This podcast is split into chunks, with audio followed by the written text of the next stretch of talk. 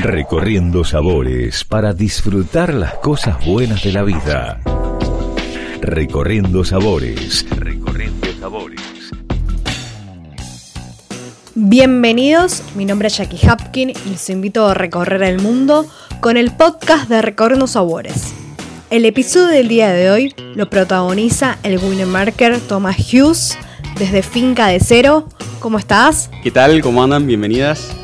Muchas gracias por el recibimiento y para poner en contexto a la audiencia, los que están del otro lado, muchos conocen la historia de Finca de Cero y otros no. ¿Cuándo nace este proyecto?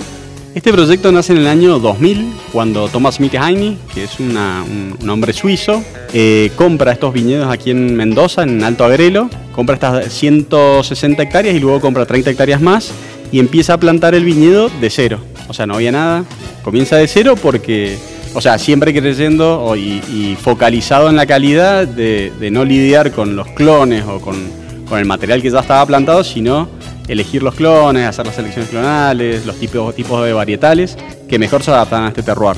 Actualmente hoy en día, ¿cuántas hectáreas tiene? Actualmente hay 200 hectáreas, de las cuales 165 están plantadas.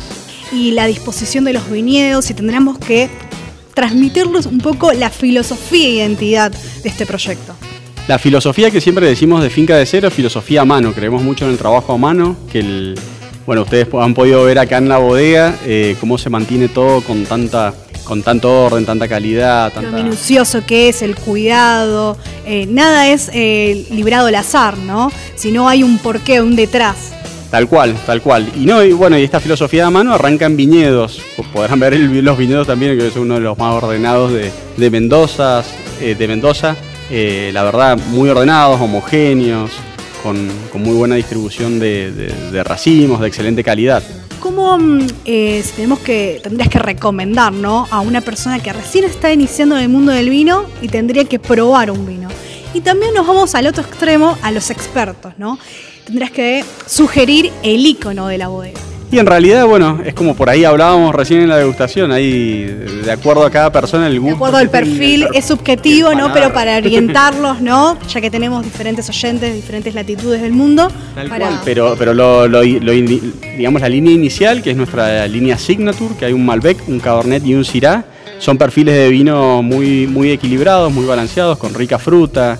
Son fáciles de entender, pero a la vez son complejos, que por ahí no es tan fácil lograrlo, pero, pero bueno, esos vinos lo tienen. Entonces son vinos para todo tipo de consumidor, que irían muy bien ahí. Y se tendrás que repasar, ¿no? Rápidamente las diferentes líneas. Tenemos básicamente tres líneas y un vino más, son ocho vinos nada más que tenemos. Es la línea Signature, que sería un, Malbec, un Cabernet y un Syrah. La línea Mini Ediciones, que como lo dice el nombre, son partidas limitadas. Que está el, Petit Verdot, que la bodega es muy famosa por el Petit Verdot. Multipremiado aparte y que digamos, hay un, el consumidor lo pide, no lo solicita, la, la característica de, este Petit Verdot. Sí, tal cual. Bueno, ahora, como te comentaba también, Descorchados ha salido el mejor Petit Verdot de, Argentina, de la guía, del 2018. Luego tenemos un Cabernet Franc en esa misma línea y un Tanat. Y el Cabernet Franc que no pasa por desapercibido en el sentido que también es solicitado, porque este Cabernet Franc, ¿qué particularidades tiene?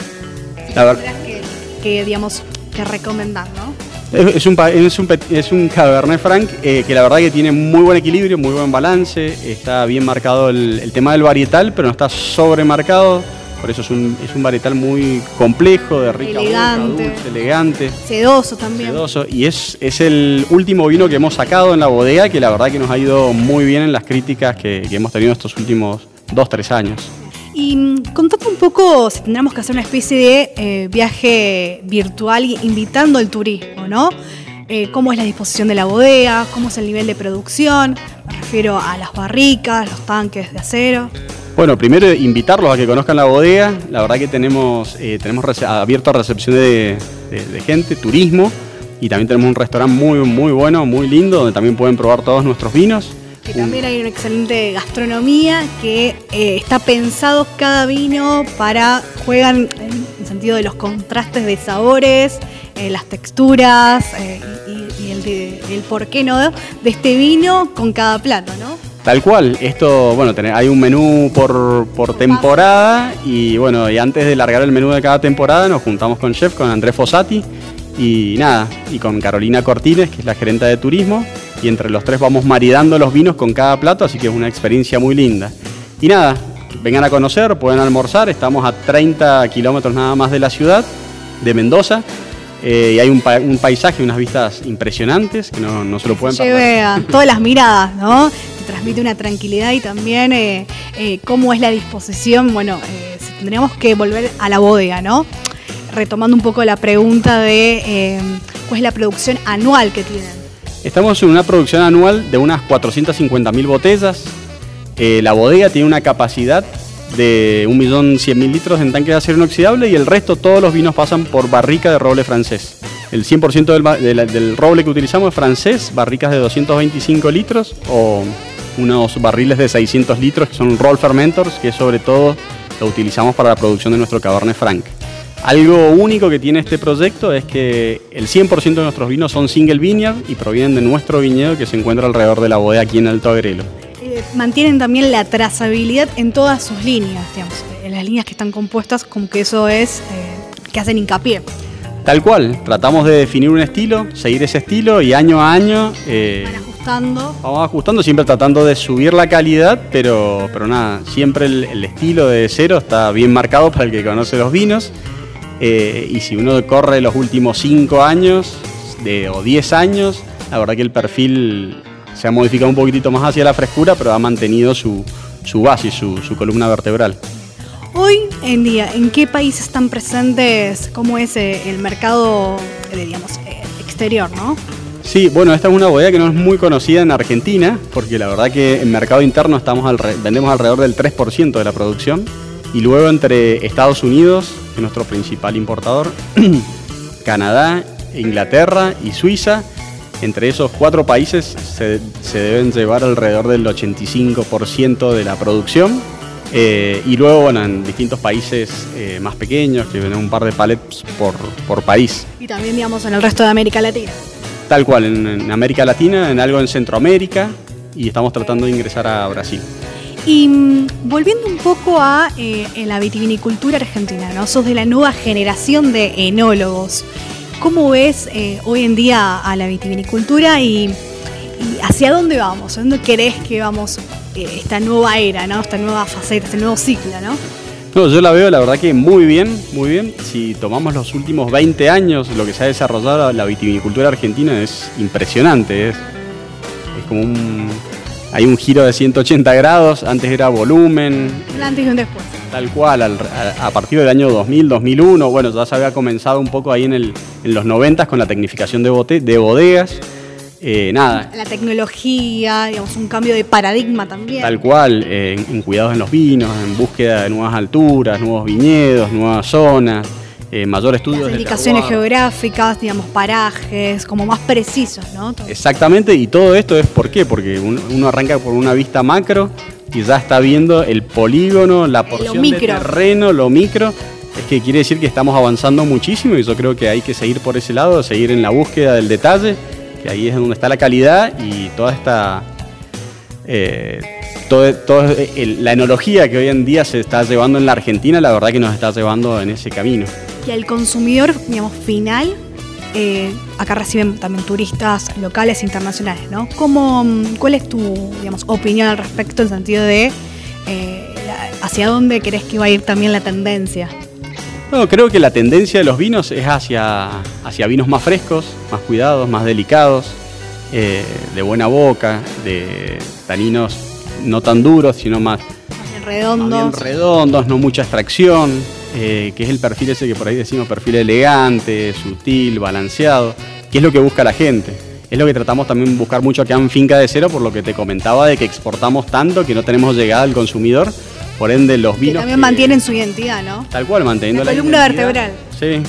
Y e, esa idea es de que cuando destapen una, una botella en Estados Unidos, en Canadá, nada, del público, digamos que, que está comenzando con el tema del vino y el experto, a ambos les gusta el producto. también si pueden hacer el ejercicio de los vinos de guarda, ven también la trazabilidad y que tienen gran potencial de guarda.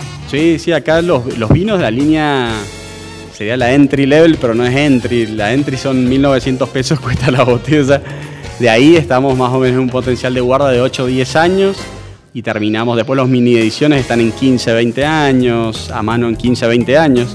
Y no podemos decir mucho más que eso porque la bodega nació en el 2006, el vino más viejo que tenemos, 15 años y todavía está bien. Y con respecto a esta vendimia, esta cosecha ¿no? que se está iniciando, ¿no? ¿qué expectativas, desafíos están por venir? No, la verdad que hasta ahora viene muy bien, eh, excelente sanidad. Como son, bueno, elaboramos solo vinos tintos, todavía no arrancamos nada con blancos.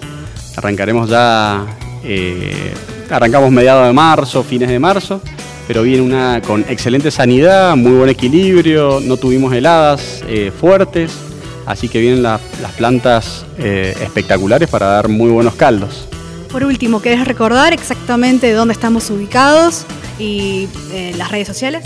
Sí, estamos ubicados en Alto Agrelo, que pertenece al departamento de Luján de Cuyo. Estamos a 30 minutos en auto, 30 kilómetros de, la ciudad de Mendoza. Eh, las redes sociales, bueno, es Finca de Cero. y los pueden encontrar eh, en, las redes sociales. Eh, en Instagram, Facebook, todo, en todas las plataformas. Exactamente. Bueno, te agradezco por habernos recibido acá en Finca de Cero y eh, nos vamos con un brindis. Bueno, bueno, salud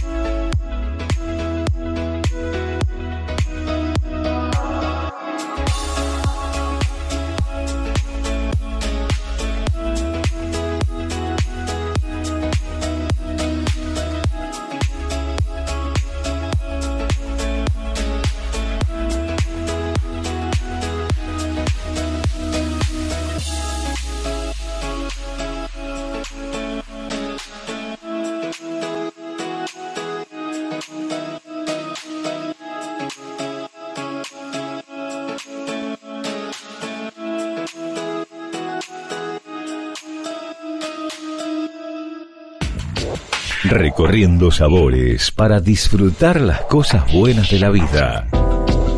Recorriendo sabores. Recorriendo sabores. Nos reencontramos en el próximo episodio de Recorriendo Sabores para compartir más historias y experiencias. Los invito a que estemos conectados en nuestras redes sociales, en arroba Recorriendo Sabores SOC y en mi perfil arroba jackie.hapkin. Salud.